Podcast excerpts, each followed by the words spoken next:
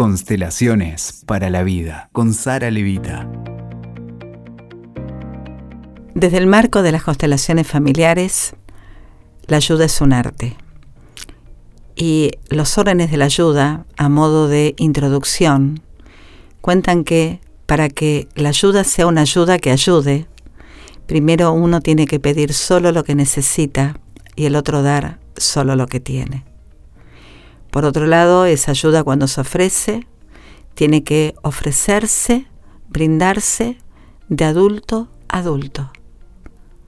Además de tener en cuenta el contexto familiar, las reglas y los valores de la cual cada uno viene, para que esa ayuda que se, se da verdaderamente llegue a alcanzar el propósito que originalmente motivó ayudar. A tener en cuenta también son las circunstancias que la persona que está solicitando la ayuda acompañan en su vida. Tener en cuenta las circunstancias, los hechos, ciertas cuestiones del destino, de pronto son importantes también considerar para que esa ayuda sea valiosa. Por otro lado, siempre la ayuda tiene que estar al servicio de la reconciliación, es decir, al servicio de la vida. Lo que acabas de escuchar son los órdenes de la ayuda de Bergelinger. ¿Por qué ayudar es un arte, Sara? Ayudar es un arte porque mm, seguramente muchos de los oyentes se reconocen como ayudadores en su vida y no necesariamente a través de una actividad o una profesión, sino como una forma de estar en la vida. Sin embargo, todos venimos de experiencias en donde en más de una oportunidad intentamos ayudar fallidamente, dedicando tiempo, buenas intenciones, poniendo el corazón y sin embargo, esa ayuda no fue fructífera. Por esa razón la ayuda, dice Bergelinger, es un arte, para lo cual también hay órdenes que la medida que se respeten, esa ayuda va a ser eficaz y en la medida en que alguno de estos ítems no se respeten, no se reconozcan, seguramente vamos a repetir experiencias ya vividas en cuanto a una ayuda que finalmente no resultó. A veces una ayuda sin orden hace que la persona ayudada se sienta peor, que el ayudador eh, se quede vaciado eh, produce separación, produce deuda, ¿es así? Sí, y además lo que trae en el ayudador es una especie de arrogancia eh, sobre aquel al, cual le termina eh, quitando su dignidad. Por eso vamos a dedicarle todo este podcast a profundizar un poco más en los órdenes de la ayuda.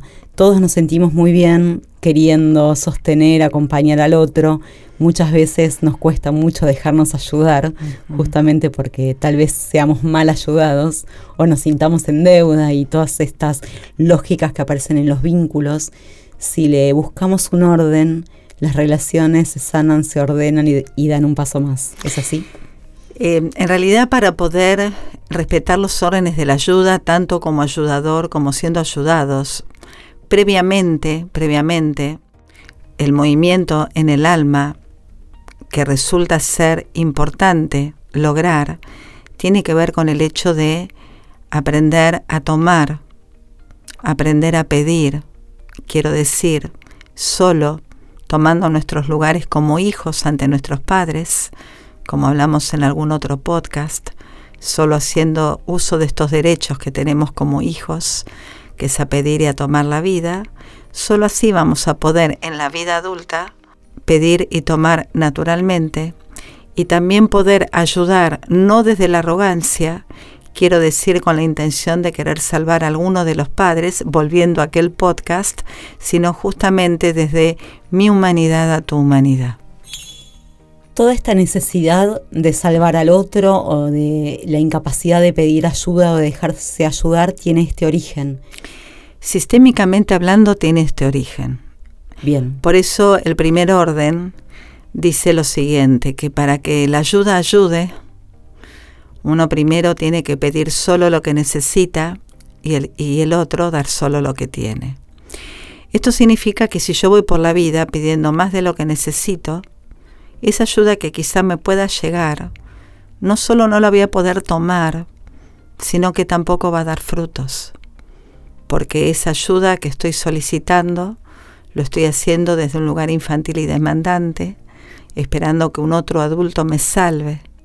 Cuando pido menos de lo que necesito, tampoco estoy dándole al otro y por ende a la vida la posibilidad a que esa existencia llegue, y esto sí tiene su origen en el hecho del no haber podido aprender a tomar el amor.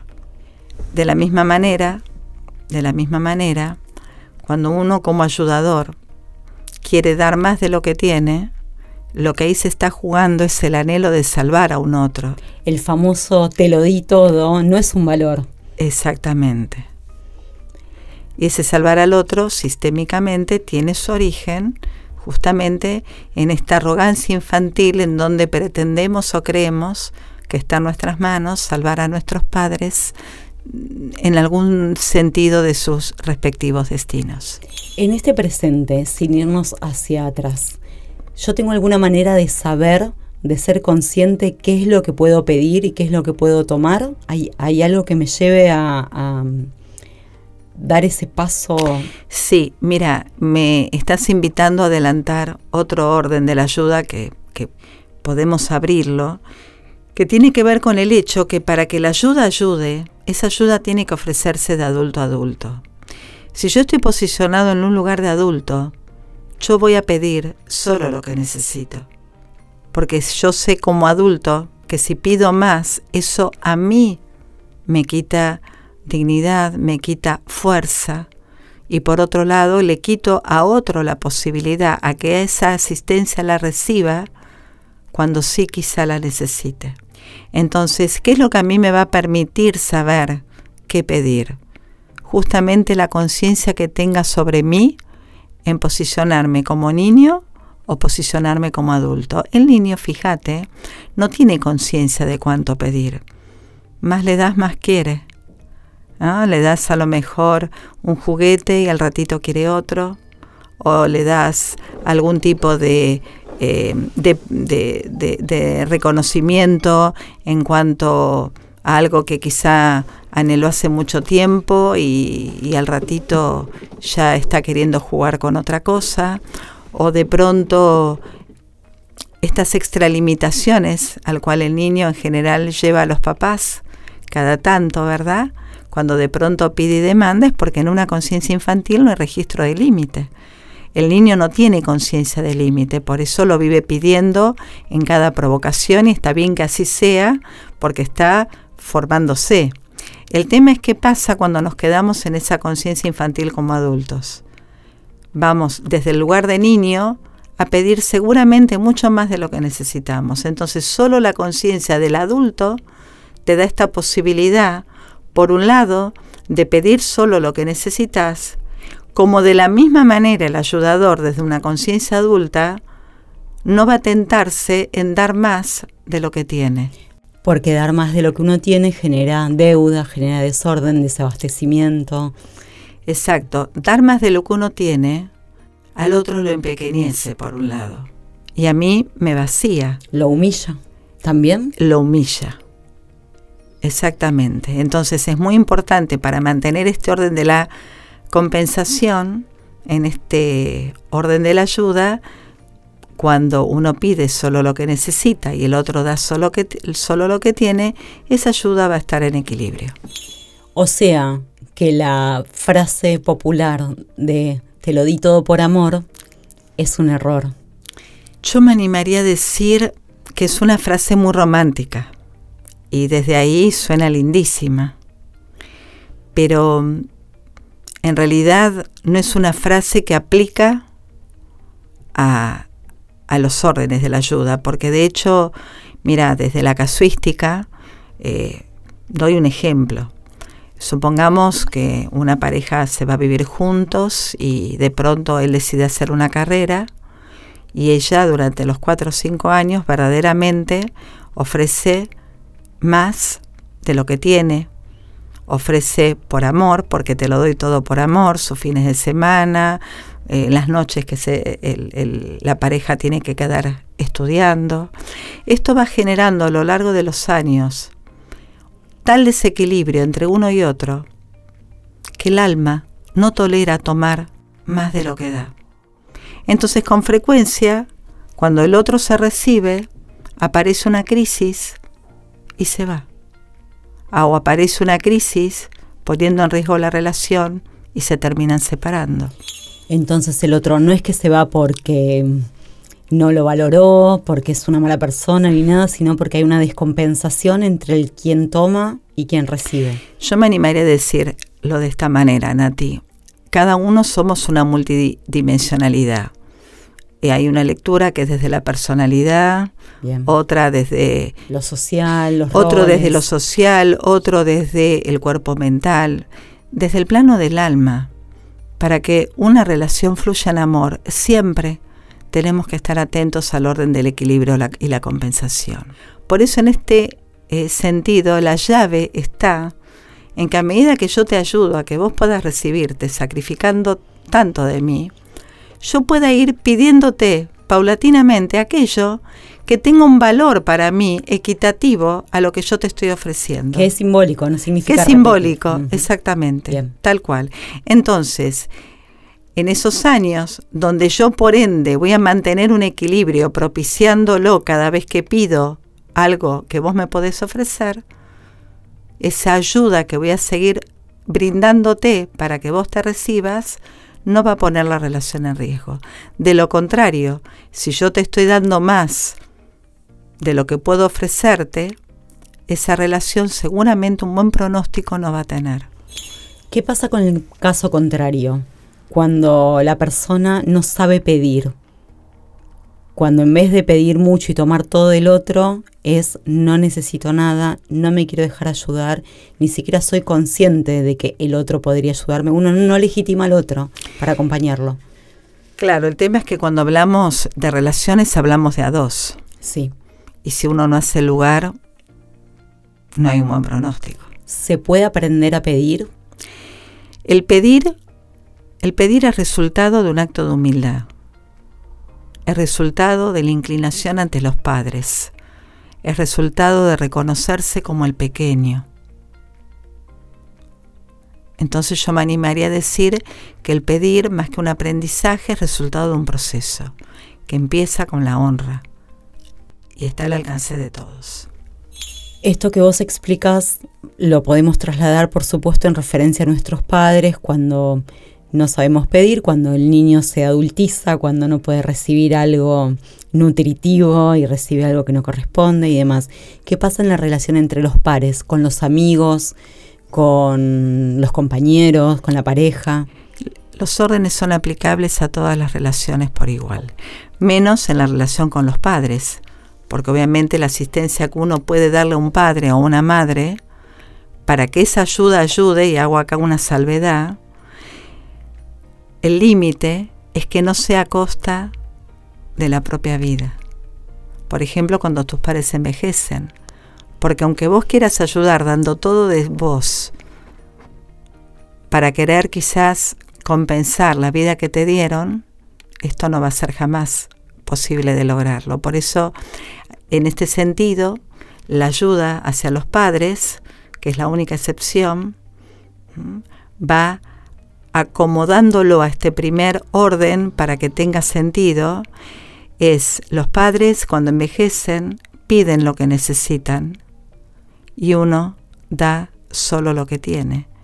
Por eso a veces como hijos nos encontramos en circunstancias donde tenemos que tomar decisiones cuando ellos ya no pueden tomarlas por sí mismos, que pueden resultar dolorosas, pero va a ser la ayuda que va a seguir asistiendo. Y en los pares, ¿qué pasa con esas personas que no se dejan ayudar? El tema es que las personas que no se dejan ayudar en realidad no están, no están eh, generando la posibilidad a que esa relación se perpetúe en el tiempo. Insisto, la ayuda es de a dos y si uno no quiere, es difícil que esa relación amorosamente fluya. Eso tiene que ver con muchos patrones también de personas donde pedir ayuda está asociado con una debilidad, contra el, con, también con el otro que no quiere mostrar que eh, necesita. Sí, todo eso, Nati, es muy válido. Eh, tal vez si lo estaremos abordando desde la psicología, es tal cual lo que vos estás diciendo. Desde el plano del alma, el que no sabe pedir ayuda no deja de estar mostrando una cierta arrogancia. Y la arrogancia es la falta de humildad. Y la humildad comienza con la honra. Entonces cuando nosotros detectamos que estamos en una situación donde estamos ayudando de más, ¿qué podemos hacer? Ante todo retenernos. Primero, darnos reconocer qué es lo que el otro pidió. Esto lo tenemos muy claro cuando se tratan de los hijos. Cuando un hijo pide algo, por ejemplo, te hace una pregunta, de acuerdo a la edad evolutiva que tenga, vos como mamá o como papá le vas a contestar solo lo que preguntó porque sabes que si das más información, quizá el niño no esté preparado para metabolizarla. Ahí es más fácil. Ahora, en una relación de adulto a adulto, cuando vos te das cuenta de esto, la recomendación es que te retengas y que revises dentro tuyo cuál es la motivación que te lleva a querer dar una ayuda que el otro no pidió, o en, la, o, en la calidad o en la cantidad. O en la soberbia de creer saber qué es lo que el otro necesita. Desde esta mirada sistémica es desde la arrogancia, desde la soberbia, donde todavía lo que se te juega es estar queriendo salvar por lo menos a alguno de tus padres. A veces esto también puede ser resultado de estar pagando un sentimiento de culpa, por ejemplo, por haber sobrevivido a un hermano, a un par. Digo, hay, una, mm, eh, hay múltiples factores que te pueden llevar a querer ayudar desde un lugar que no ayuda. Eso cada uno lo tendría que revisar. Pero lo cierto que la vida cuenta que esa ayuda es efectiva cuando uno pide solo lo que necesita y el otro da solo lo que tiene, por lo cual la ayuda es de adulto a adulto. Entonces muchas veces repasando todos estos órdenes, decirle que no al otro cuando pide algo que uno no le puede dar o que es un sacrificio demasiado grande, en realidad es sostener una relación, hacerlo en pos de la vigencia de una relación del futuro. Yo me animaría a decir que es hacerlo en pos, en principio, de respetar lo que ordena la vida y saber que esa es mi parte de responsabilidad y el otro tendrá su parte. Porque si el otro está posicionado en un lugar de niño y no de adulto, probablemente vaya a pedir esa ayuda desde niño como niño a un otro. Esta es tu parte de responsabilidad, que es lo único que está en las manos de uno, ¿verdad? ¿Qué consecuencias puede traer una ayuda desordenada? ¿Qué consecuencias puede traer que la relación se termine? Cualquier tipo de relación. Cualquier tipo de relación. ¿Por qué? Por lo que te dije hace un ratito, porque el alma no tolera tomar más de lo que da. Y si el desequilibrio cada vez se hace más grande, en algún momento, como el alma no tolera tomar más de lo que da, se retira. Por ejemplo, esto se ve mucho en las parejas, cuando una mujer se dirige a su hombre desde un lugar de madre y no de par. Porque una cosa es cada tanto, cuando el otro lo necesita porque se enfermó o porque o por lo que fuera, pide algo que desde este lugar vos ofreces, pero otra cosa son estas relaciones que se basan en un patrón en donde la mujer, digo la mujer porque es lo más frecuente, ¿no? Que uno ve, eh, tiende a querer ayudar al otro desde un lugar desordenado. En el hombre también podría pasar con los establecimientos de estos vínculos de quién provee eh, y quién siente esa obligación, por ejemplo. También, por eso si vos miras esas relaciones, que a lo mejor son relaciones que, que, están toda la vida juntos, sin embargo, el amor no va a fluir, porque la ayuda que se va a ofrecer es desde un lugar donde estos no se respetan. Por ejemplo, mira, hubo un podcast que trabajamos juntas el tema de la infidelidad. Es muy frecuente ver que cuando aparece un tercero es porque no se respetó el orden de la compensación. Y muchas veces este orden tiene que ver, por ejemplo, para seguir con el mismo ejemplo, cuando una parte ayudó tanto a la otra durante tantos años para que consiga un objetivo personal y de pronto no hubo una atención puesta en ir compensando durante esos años, por lo cual cuando llega ese objetivo a ser alcanzado, algo sucede, algo sucede y la pareja se separa. Respecto a los órdenes de la ayuda, también podemos retomar otra, otro concepto desde la psicología, que es la persona que siente que no tiene nada valioso para darle al otro. Eso también provoca... Eh, Mira, desde, de nuevo, desde la mirada sistémica, quien siente que no tiene nada valioso para darle al otro, es porque todavía en algún lugar no termina de valorar y de agradecer la vida que los padres a uno le han dado, porque la única posibilidad que tenemos de reconocer nuestro propio valor es comenzando a valorar y agradecer a aquellos que nos dieron la vida, de los cuales somos el 100% resultado. Por eso, una mirada no invalida a la otra, pero desde el marco de las constelaciones, esta profundidad de mirar con los ojos del alma te retira del lugar de víctima todo el tiempo y te da la responsabilidad sobre tu parte todo el tiempo. Bien. Por esa razón, esto que mirábamos también con este otro orden, que es que la ayuda resulta si se ofrece de adulto a adulto, eh, bueno, te voy a hablar ahora como terapeuta. Por favor. Em, es muy frecuente que lleguen los pacientes a una terapia y a través de lo que se conoce como transferencia, transfieran en voz algún, alguna, algún rol parental, madre o padre. Y por ende, esa ayuda que se solicita, se solicita desde un lugar de niño. El tema es cuando uno, por ejemplo, desde la profesión, toma este lugar de saber sobre el otro, toma este lugar en donde a través de ese saber empequeñece al otro, en vez de facilitar que el otro encuentre dentro de sí esas respuestas que tiene. Por ejemplo, una cosa es que desde lo profesional vos facilites el hecho que el otro por asociación libre llegue a un tipo de insight, de darse cuenta, y otra cosa es que vos les des respuestas ciertas sobre un saber que solo tiene el otro. Y ahí hay dos opciones. Una, que el otro legitime eso por la autoridad que te transfirió como terapeuta, o dos, que sea, que tenga que hacer su propio proceso para validar ese atajo que vos le estuviste dando y lo reconozca por sí mismo y vea. Por eso es tan importante este orden, porque vamos por la vida todo el tiempo encontrándonos o con personas que se posicionan en el lugar de niño, buscando esto en el ayudador, que es madre o padre, en cualquier contexto, y también con ayudadores que en este afán todavía de arrogarse un poder sobre sus padres, un saber sobre sus padres, un anhelo de querer salvarlos, se ofrecen desde este lugar. En cualquier caso, esta ayuda termina siendo estéril.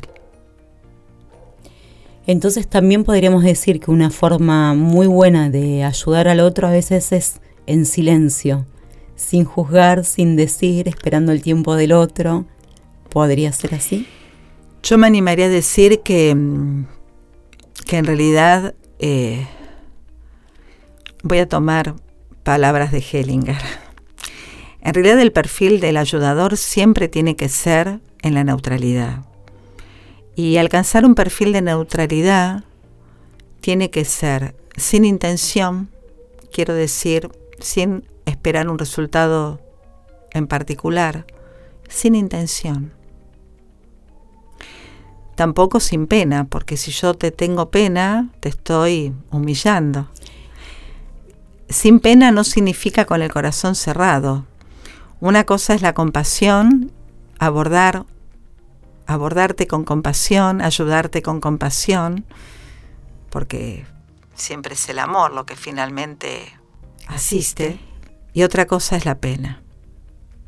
Entonces, es sin intención, es sin pena, también es sin juicio, porque si yo en algún lugar te estoy enjuiciando, no te estoy, no le estoy haciendo lugar a todo aquello que viene junto a vos, que luego lo voy a mencionar, y ese juicio me va a llevar a incluir algo, a excluir algo. Por lo tanto, esa ayuda tampoco va a ayudar. Entonces, por ejemplo, uniendo las constelaciones con la terapia y el plano de la personalidad, del alma con la personalidad, también podríamos decir que cuando uno se siente obligado a ayudar al otro porque pobre, porque se lo debo, porque corresponde, esa ayuda también es estéril. Totalmente, eso es una ayuda arrogante. Por eso el perfil del ayudador es sin intención, sin pena, sin juicio y sin apego, sin el amor del apego. Y esto es lo que los ayudadores tanto tenemos que estar permanentemente trabajando sobre sí, para no arrogarnos un saber o un poder que por supuesto no tenemos sobre nadie. Porque como también dirá Hellinger, uno no sabe qué es lo que necesita el alma del otro, ¿no? Y yo me animaría a decir que si algo de esto el ayudador se arroga, está interfiriendo entre lo que el alma del otro sabe y acuerda con el espíritu. Lo que el alma de cada uno junto al espíritu va recorriendo para aprender, para despertar, para evolucionar, para experimentar, es algo que excede a cualquier, a cualquier capacidad humana. Entonces, esta es una ayuda en donde yo voy a decirte, ante todo tenés mi respeto. Y cuando yo puedo darte mi respeto y poder mirarte como parte de una totalidad, que ahora vamos, si te parece, a, a, profundizar, si puedo verte como parte de una totalidad y desde ese lugar ayudarte, y por eso Hellinger dice que la ayuda es un arte, Claro que esa asistencia, si vos la querés tomar, va a permitirte encontrar esas respuestas que ya es en tu interior y que simplemente la estás hasta ese momento poniendo en el afuera. Por eso muchas veces la mejor forma de ayudar es decirle al otro, yo no tengo las monedas que buscas, y esta frase la dice Joan Garriga, que es un constelador español en, un libro que le escribió. Uno va por la vida pidiendo en los otros, parejas, hijos, amigos, compañeros, vecinos, las monedas que no pudo tomar de sus padres. Y digo monedas metafóricamente hablando. Uno va por la vida pidiendo ese amor o ese reconocimiento que no pudo encontrar hasta ese momento por no haber tomado el amor de los padres, por no haber podido reconocerlos como tales dentro de uno. Entonces, tomando tu pregunta, en más de una oportunidad la mejor ayuda que uno le puede dar al otro es decirle yo no tengo tus monedas. Porque en ese respeto el otro tiene la posibilidad, si así lo decide, de buscar adentro lo que hace tiempo están esperando por él. Gracias, Sara. Hasta acá hemos hablado de algunos de los órdenes de la ayuda. Si te parece, vamos a dedicarle un segundo podcast a hablar de los órdenes que restan, que son cuáles. Em, los tres órdenes de la ayuda que restan tienen que ver con el tener en cuenta las circunstancias con que llega el que solicita la ayuda, tiene que ver además con el hecho de mirarlo dentro de un sistema más grande que habita en él. Me refiero a todo el sistema familiar que lo acompaña, más las reglas, más los valores que trae. Y el otro orden de la ayuda es esa ayuda que se ofrece y siempre está al servicio de la vida y de la reconciliación. Así será. Muchas gracias. Gracias a vos, Nati. Escuchaste Constelaciones para la Vida con Sara Levita. WeToker. Sumamos las partes.